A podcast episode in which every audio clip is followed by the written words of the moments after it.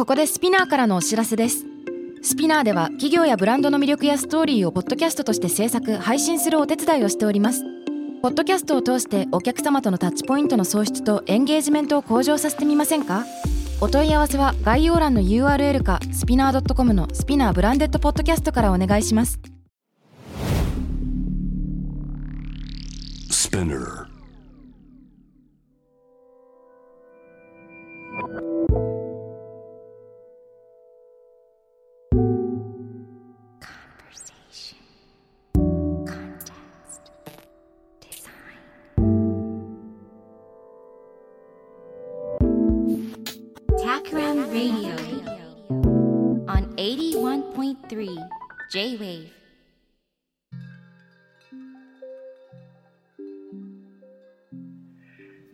おめでとうございます。J-Wave タクラムレイディオのお正月、ポッドキャスト限定コンテンツということで、今日は特別ゲストに小説家の朝吹真理子さんに、えー来てもらってます。こんにちは。こんばんは。こんばんは。明けましておめでとうございます。おめでとうございます。朝吹真理子さんにはですね、毎年お正月に来てもらってますね。これで3回目の登場になるんだろうか。はい。何でしたっけ？聴取率が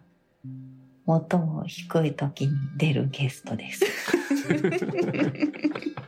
今回はね放送でなくポッドキャストだから、まあ、限定ということもありいろんな人に聞いてもらえるといいなと思ってるんだけれども、そうですね。まあ、お正月ということで2020年から21年にちょうど切り替わったタイミングなのでちょっと去年を振り返ってみようかなと思うんだけれどもマリコさんにとって2020年が仕事のどんな年だったかなとか、ね、マリコさんと私は夫婦なわけですけれどもこの夫婦の間で2020年なんかどんなことを話題にしてたかなみたいなのを思い返してちょっと喋れればと思ってます。どう？振り返ってみて2020年どんな年だったでしょうか？うん。なんか、やっぱ感染症が流行る前のうん出来事がかなり前世並みに遠い感じがしていて今、ああ、そうかもね。えっ、と、わず結構忘れてきてしまったな。でもよく覚えてるのは、まだ2月の終わりくらいにミラノに行く出張が当初あったけれど、それはなんかギリギリまで行くのか行かないのか迷っていて、うんまだイタリアでは感染者の人は発見はされていなくて、逆にこちらが行くということが、えっ、と、相手の国の人にとってどうなのかっていうことを考えていて、結局延期になったら、実際に行く頃にはイタリアの感染症がすごいことになっていたっていう、あったねなんか不思議な、うん、あったね。あの2月半ばくらいにメディアでも騒がれ始めたっていうタイミングだとやっぱり中国とかヨーロッパにしてみればアジア全体が危ないんじゃないかっていうようなイメージの方がね多分支配的だっただろうからね。僕自身はその頃ちょうど2月半ばまでコペンハーゲンとロンドン出張に行ってたからああっちのね CNN とか BBC のニュースつけてるとずーっとやっぱりコロナのやつやっててあの防護服を着た人たちがいろんな場所を消毒している様子とかが繰り返し流されてたから緊張感がすごく上がってるなって感じはありましたね。私たちすごくマスクが好きでたくさん元から買ってたから最初は困んなかったけどそれでもやっぱりずっとないのかなと思ったもんね。そうだよね。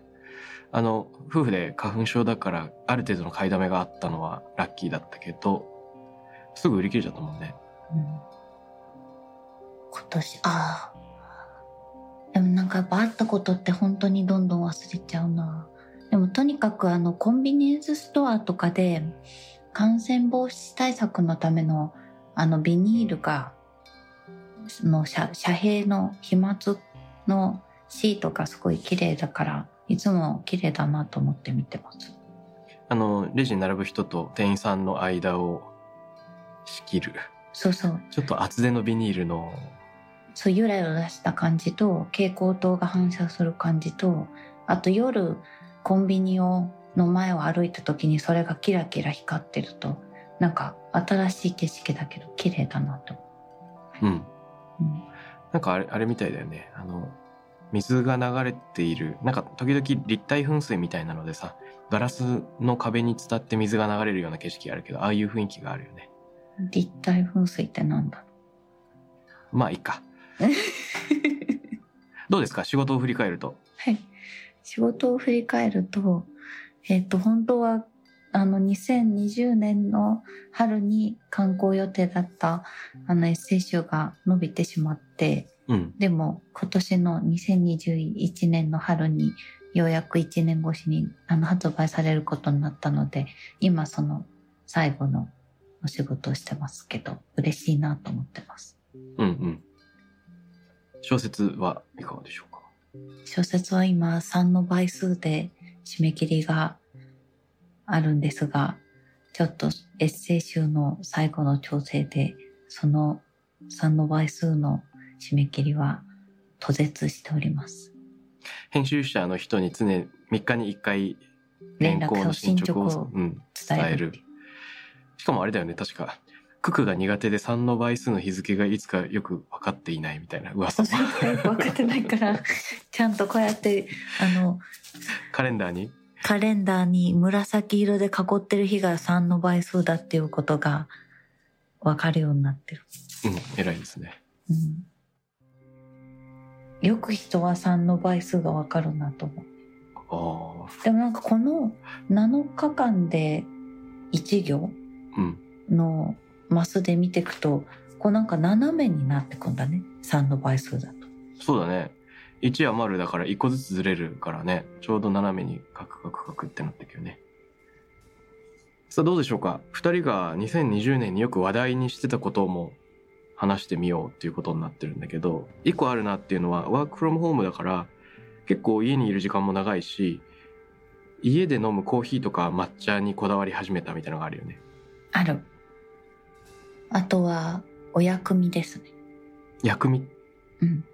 薬味なんだっけ？なんか、いや、孝太郎さんはそうでもなかったのかもしれないけど、やっぱりなんか、緊急事態宣言とかで外出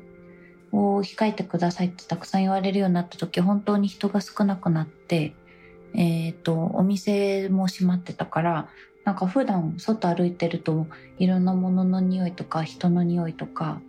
まあいい匂いであれ、悪い匂いであれ、いろんなものが、こう、鼻に入ってくるけど、それがすごく少なくなって、うん。まあ、共同生活者だけの匂いになると、まあ、私と、まあ、孝太郎さんの匂いだけで、まあ、家族の匂いってだんだんこう、鋭敏に嗅ぎ取れなくなってくるから、なんか、何の匂いもしなくなって、それがやっぱりすごく不安で、例えばコーヒーの匂いを嗅いで安心したいとか、うん新しいシャンプーに変えたいとか、ハンドソープも匂いちょっと変えたいとか、あとお薬味をすごいよく食べてたと思っていて、うん。まあ、コリアンダーとかもだけど特に生姜とか大葉とかみょうがとかなんかにほら2パック買うか1パック買うかでスーパーで喧嘩になったりしてたじゃん大2パックは使い切れないでしょみたいなね大葉そんなに買ってもいつも余るでしょみたいいやでも食べる食べるでしょ。みたいな今すごく食べたいでしょみたいな感じになって結構シリアスな喧嘩になったりししましたよ。なあそうですか。私覚えてあます。ほとんど覚えてる なるほどね。あ香りを求めるっていうことだよね。いやそうだと思う。やっぱりそれはなんか外部を取り入れたいってことだと思っていてうん。あの、ちょっとでも人と人が合わなくなったり活動しなくなるから、な、何かを取り込みたいっていうので、なんか匂いを求めたのかなと思う。なんか初めて芍薬ってそんなに匂いしないと思ったけど、芍薬にもちゃんとあの、お花としての匂いがあるっていうこと、今年初めて気づいたもんね。なるほどねだそれまでちゃんと嗅いでなかった。うんあのスティービー・ワンダーのライブ映像を見てるとさとにかく演奏しながら首を上下に振ったり左右にねじったりしてるじゃない？であれってその目が見えない人よくやってると思うんだけれどもダイアログ・イン・ザ・ダークみたいな真っ暗な体験インスタレーション行くと僕自身もたくさんこう首を動かすなと思って。でこの反響を耳で確かめながら自分がどういう場所にいるのかを常にこうなんかレーダー何かを受け取るように感じようとしてるんだなって思うんだけどさそれは音響ですよね。でその香りでもとにかく何かを感じて自分の位置を確認したいとか。うん自分の香りまあ家族とか自分の匂いみたいなのも他のものを嗅ぐからこそやっと相対化できるっていうのがあるかもしれないよね。うんうんうん。なんかあの、あと、まあ、元から私は家とか喫茶店で仕事をする人生を送ってましたけれど、あの、ま太郎さん基本的にオフィスに行っていたけれど、まあ、お家でお仕事するようになったら、まあ、一つの空間に、あんで、たくさんミーティングをしたりとかしてると、イヤホン使いますよね、うんだんだん。うんで私も音楽聴くのにイヤホン使って2人でイヤホン使ってるとなんかやっぱりイヤホンって便利だけどなんか疲れるよねすごく。そうね。やっぱなんか空気を通って音が聞こえてくる方がいいからうん。なんか私隣の部屋から聞こえてくるぐらいの音が割と好きでうん。その音響にこだわるっていうよりはなんかこう小さいけどなんか聞こえてるとかそういうのがすごく全部屋全体にのが好きだからそれが難しくなったりあの喋ってる声は聞こえるけどミーティングの相手の人の声が聞こえないっていうのは結構なんか不気味っていうか最初うん。慣れるまで、うんこうちょっとなんか不思議な感じがした。そうだよね。あの、公共の場で電話しないでっていうようなその違和感を持つ人がいるのと同じ理由ですよね。なんか幽霊と喋ってるみたいな感じに見えるもん。あ、わかるわかる。あの、Bluetooth イヤホンがね、普及し始めた時の、あの、アメリカとかヨーロッパのね、ビジネスマン。なんか、みんな自分と喋ってんのかなっていう感じがすごい思いました。未だに思うよね、でも。道歩いてる人が電話してると。他にはどんなことがあったかな、今年。今年は本当にパーソナルの話で言えば実家にさらに猫が増えましたああ、忠信。はいそうなんですよね。我々の家から徒歩すぐのところの、これから取り壊されちゃうっていう家に住み着いていた。猫がねうん。いてあれは飼い猫ではないんだよね。飼い猫ではなくてまあ一応去勢手術はしてあるみたいだったから講義の地域猫ではあったと思うけど、うん。えっと、誰かが面倒をすごく見ているっていうわけのではない猫でででその取り壊しになるお家の人に伺ったら、まあ、猫がいて困ってるから引き取ってほしいっていうことでただ全然人慣れしてないいない猫だったので知り合いの保護団体の人に相談をして保護団体の人と一緒に、まあ、捕獲をしてうん。それでしばらく預かってもらって次の里親さんを探してたんですけどうん。偶然その保護団体の人がフランスに行くことになってちょっと預かりを実家で忠信っていうその猫をしようと思ってでそしたらなんだか父と母がめちゃくちゃ忠信に魅了されちゃってオス猫なんですけどなぜか目がシャーロット・ランプニングに似てるっていうことでなんか今はルミって呼ばれたり忠信って呼ばれたりしてる名前多いね、ちょっと。さすがに。情報量が多い。忠信の名前の由由来は、狐忠信なんだっけ？あそうです歌舞伎の中で「義経千本桜」っていう演目の中にあの狐小狐があの人間に化けてお母さん狐に会いに行こうとするっていう話で、うん。お母さん狐はなんと鼓になっていて皮を剥がされてそれを静御前が持ってるんですけれど静御前のもとに鼓になったお母さんを助けようと思って会いに行くでその時の人間の名前が忠信で。でそれであのまあ狐みたいな猫だったので長毛種でものすごい毛玉ができてなんかいくつものなんて尻尾が何本も生えてるように見えてああ、すごかったよね。あの、まだ地域猫時代の忠信の尻尾。うん、尻尾はねお尻尾がいろんなところにあってでそれでそれがまあキュービの狐って妖怪がいたりするからそれのイメージとあの義経千本桜のイメージがこう合体して忠信っていう名前にしをつけたんですけど。でも今も元もうびっくりするぐらい元元気でね甘えん坊になっちゃって、そうだね。うん。いやーなんかあの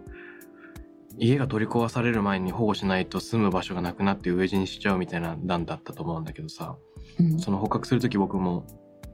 渋々お手伝いするみたいなのがありましたけれども。ものすごい怒ってたもんね。だってうちで飼えないのにねうちのマンションに連れ帰るっていうのはちょっとさすがに無理なんじゃないかとかっていう。いやでも一晩ぐらい置いてくださいよ。でなんだっけ？あーでも確かに顔見て熊取り歌舞伎アクション熊取りみたいななんかものすごく目力ある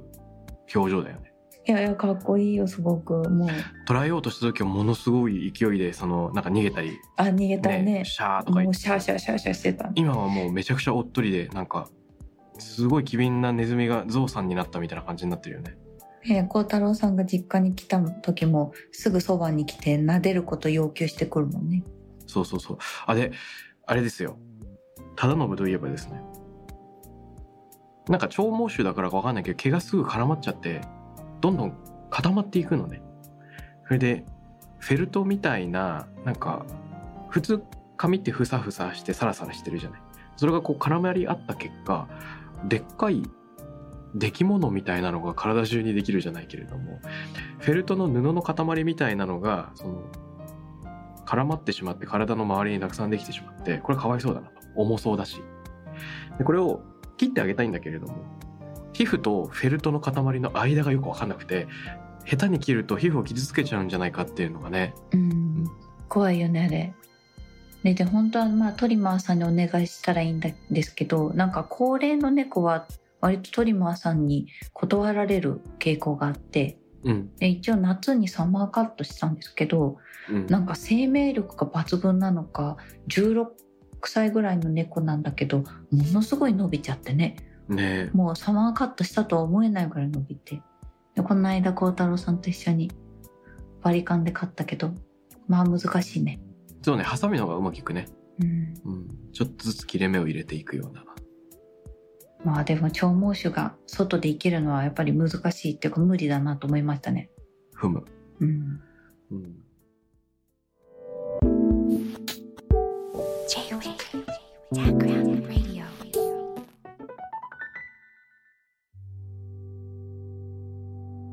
2021年はどんな1年になるだろうか。予感。展望。みたいな。予感。あの多分ですけれど2021年の1月の27日にあの大乗言葉めくりという新しいエッセイが河津消防新社から出ます。あれだね。マリコさんのエッセイと花代さんの写真そう花代さんアーティストの花代さんの写真と一緒の。もう結構前なんですけど3年間くらい銀座100店っていう日本で一番最初のタウン誌があって、うん。まあ、半径がすごい不思議でまあなんていうか短冊みたいな形の。でそのタウン誌で3年間連載していたほんと新編雑記なんですけど。うんうん。でで唯一の縛りがというか最初のいあのお話しいただいた時は編集者の人からあの歌舞伎の演目にまつわる話を毎月書いてくださいって言われてうん。ででちょっと歌舞伎の演目について毎月書くのは歌舞伎の勉強してたけどちょっと勉強不足でできないので歌舞伎の話が少し出るあのエッセイはいかがですかっていうふうに話したら最終的には一行だけ毎回なんかどうにかして無理くり歌舞伎の演目が入るっていう。ちょっとあれだよねインスピレーションこの話のあのシーンとつながるかなとかっていうので出てくるんだよね。あれってさあのまあエッセイ自体は何十編もあると思うんだけど。36編あります。それって36の異なる演目が引かれてることになってるの？うん、重複してるのはあると思います。そうか、うん、うん、でも面白いね。それがきっかけで歌舞伎のファンが増えたりするとそれも素敵だね。あのさとにかく連載自体は何年か前だったと思うんだけれども今回単行本化するにあたってたくさんまた手を加えたと思うんですね。はい。その手を加えていくすごく時間をかけて調整してたと思うんだけどその最後の仕上げってのはどういう感じなの、うん、なんかやっぱり3年間の連載連載で毎月ページで見開きの絵で写真があってうん。こう言葉が続いてってそれで銀座の街中で手に取った人が読むっていう時のその文章のリズムとかうん。内容とこう一冊の本になった時っていうのはやっぱりなんか全然違ってうん。自分が書いた文章だけどうん。その読まれ方が全然違うからやっぱ投資になった時に読むこうなんかリズムをちょっと変えたいと思って3回ぐらい書き直ししました。大変ですね。いや、でも楽しかったです。うん。消しゴムで書くとか言ってたけど、あれはどういうことなんですか？あ、それは、まあちょっと違うけど、えっと、その小説は、を書いた時に、まあ、必ず遂行する時に、書き足す場合と、まあ消していく場合があるんですけど、私の場合はなんかこう、最後に取って取って取って取って、消しゴムで消していくことによって、なんかこう完成に近づく感じがあって、その消すっていうことはなくなること以上に、うん、精度がネジをこう締めていくような感じで。だから取る作業っていうのがなんか一番重要だなと思っていて、ゲラでも一番何をしてるかっていうと、いらないなと思うところをどんどん惜しみなく取るっていうのが完成形に近づくっていう感じで、書き足すよりも消すっていうことの方が自分ではなんか大事にしてます。あの、消していくと、どんどんどんどん、その、まあ物理的に文字数も減ったりしていくわけだけどさ、その、適度なところで止められるのかとか、気づいたら全部なくなっちゃうんじゃないかっていうようなところもあるかもしれないんだけど、あちょうど良い消し方って何なんだろうね。うん。まあでも何度もやっぱり読むっていう読み返すでリズムで余分なリズムを取っていくと、うん。やっぱリズムが際立つと思っていてただなんかやっぱそれはやっぱすごく難しくてうん。あのやっぱ小説のまだメモの段階の時に次の日見たらなんかそのメモが違う気がしてどんどん消していくと消しゴムで書くはずが消しゴムでただ消すっていううん。ことになって結局ゼロ時みたいなことになる場合もあるからどこでその消しゴムを発揮するかが多分すごく重要なんだろうなと自分の書き方としては、なるほどね。うんうんと思ってます。だから一番最初にそのあ一番最初に初めて小説を書いて編集者の人に渡した時も100枚ぐらいの中編原稿が遂行に遂行を重ねたら7枚になってしまって、うんまあ、ちょっと11枚だったかもなんか7枚か11枚になってしまってででそれで見せたら、まあ、握りすぎて腐った寿司ですねって言われて本当にそうだなと思ったから、消しゴムで書くっていうのはなかなか。でも面白いね、その、同じ消していくでも精度が上がる方向に行く場合と、まあそれは本当になくなるつまりさ、あの、レスイズモア的な最低限のっていうようなイメージもあれば、でも握りすぎて腐るっていうのって一見引き算だけだとそうならないじゃない？あまりに手を入れすぎると、むしろ過剰になっている部分がある。量は減ってるのに何かが過剰だから腐ってるわけだよね。なんかね書き足すことも消しゴムで消すことも手を入れるっていう意味では同じだからうん。やっぱり手を入れすぎてはいけないんだと思う多分きっと。うん。うん。その消しゴムと書き足すのとはじまあなんかそんなに実は違いがないのかもしれないその、まあ、私の場合はそのリ文章のリズムをすごく大事にしているのでうん。そのなんかリズムがこの作品にとってあこのリズムだったんだなって思うようなところにエッセイでも小説でも着地するために何度も読み返すっていう感じだから足りなければもちろんかそのリズムを足すし多いすぎるなと思ったら減らすっていう感じでそのちょうど良さっていうのがやっぱ難しいですね。なるほどね。うんうんあと小説を2021年の夏までに発表できたらいいなと思っています。あ、夏になってるんですね、予定が。で我が家は今シリアスな喧嘩が何度か行われたけれどもブルーシートにメモを貼ってるんですけれど小説のそれをついに貼り続けていいということになったので進むんじゃないかという希望が そうそうそう。まあちょっとまあ聞いてる人は意味がわかんないと思うんですけれども、浅吹まり子先生はですね、インスピレーションとか写真とか文字の断片みたいなその紙を、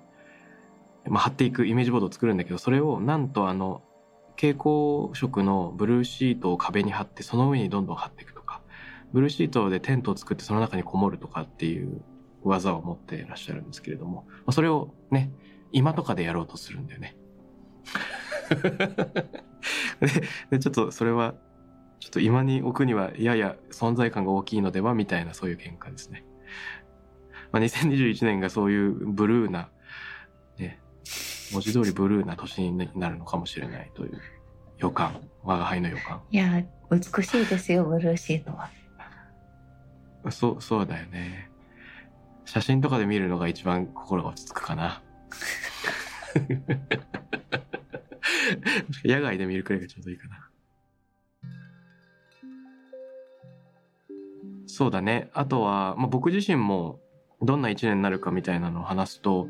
タクラムリーディオの放送の方でもちょっと話したんだけれども、近藤明乃さんの、あの、ニューヨークで考え中の漫画を読んでいて思ったのは、ウェブでもね、1話ずつ無料公開されてる部分があったりするから、たまにウェブで見て、たまに本で見てなんだけど、本で読んで気づいたのは、やっぱ2、3ページ続けて入っていく時の発見が結構あるというか、その世界観に入っていくための、なんか連続性がすごい大事だなと思ってて、ウェブで1ページ、1見開きだけバーンと見ても、なんか全然入っていけないんですよね。うん何の話なんだろうっていうのを咀嚼する間が生まれてこないんだな、自分の中で。でも、ページをめくってると、なんか2、3ページめくる中で、一見事件も起きない、内容がないように見えるものの中に潜んでる味わいがスーッと入ってくる。これなんか面白いな。で、なんかラジオで話してたのは、うーん、言葉にしづらいもの、すごく繊細な、そういう浮き上がってくる意味みたいなのをもっと、あの、秋野さんのエッセイみたいなんか捉えていく一年にできたらいいなっていうのはちょっと思っていて、お素敵ですねうん、こその瞬間にちょっと書き起こしておかないと流れて消えていっちゃうようなものこそ、まあ、書いておきたくなるようなものかもしれないから。今思い出したけれどあの英子さんの恋人が最終巻だったじゃないですか。そうだよね。でねすごく感動的に読みふけてる最中に私が話しかけてめちゃくちゃ怒られるっていうのがあったのを思い出しましたそうだね。先にマリコさんが読んですごい良かったっつって僕が読んでる時に僕が読んでる時はすごいマリコさんが邪魔してくるっていうそういうパターン。さて、まあ、今日はいろいろな話をしたけれどもまあなんかあの香りの話でふと思い返したのはねマルセル・プルーストいますけどまあプルーストで香りって言ったらもちろんマドレーヌとかあるけどそうじゃなくて彼の言葉で発見の旅とは新しい景色を探すことではなくて新しい目で見ることなのだっていうのがあるんだけれどももまさにそのたわいもないようなことっていうのをちゃんとその瞬間を心に覚えておくっていうのはその新しい目で見ることかもしれないと思うしさっきの香り薬味をたくさん欲するとかっていうのもその新しい鼻で世界を感じ直すために何かの刺激が必要だっていうことなのかもしれないしその言葉を思い出しました。2021年をね改めて新しい景色でなく新しい目耳鼻で何かを探していけるといいなと思ったよ。小太郎さん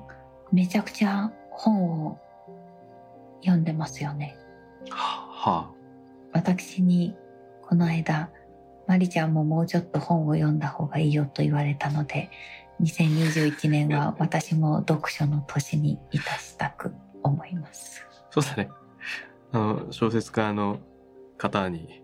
まさかの本を読めという。インスタばかりしてみんなに本を読めという。いやもうごもっともで ということでちょっと真面目に過ごすお互い真面目に過ごす年にできればと思いました。タクラムレディオに関するメッセージや感想はツイッターからハッシュタグタクラム813をつけてつぶやいてください t-a-k-r-a-m 813です。また、僕、渡辺幸太郎への質問や相談などは、Twitter のダイレクトメッセージからも受け付けています。番組オフィシャルアカウント、アットマーク、タクラム813をフォローして送ってください。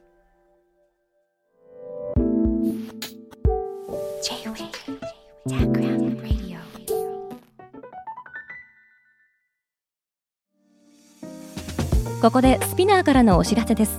現在さまざまな企業のブランデッドポッドキャストを制作しているスピナーでは自社開発したポッドキャスト管理システムソニックボールを用いたオリジナルのアンケートを実施しています。リスナーの属性データを可視化することで御社のニーズに合わせたコンテンツ制作が可能になります。スピナーホームページ内のコンタクトよりまずはお問い合わせください。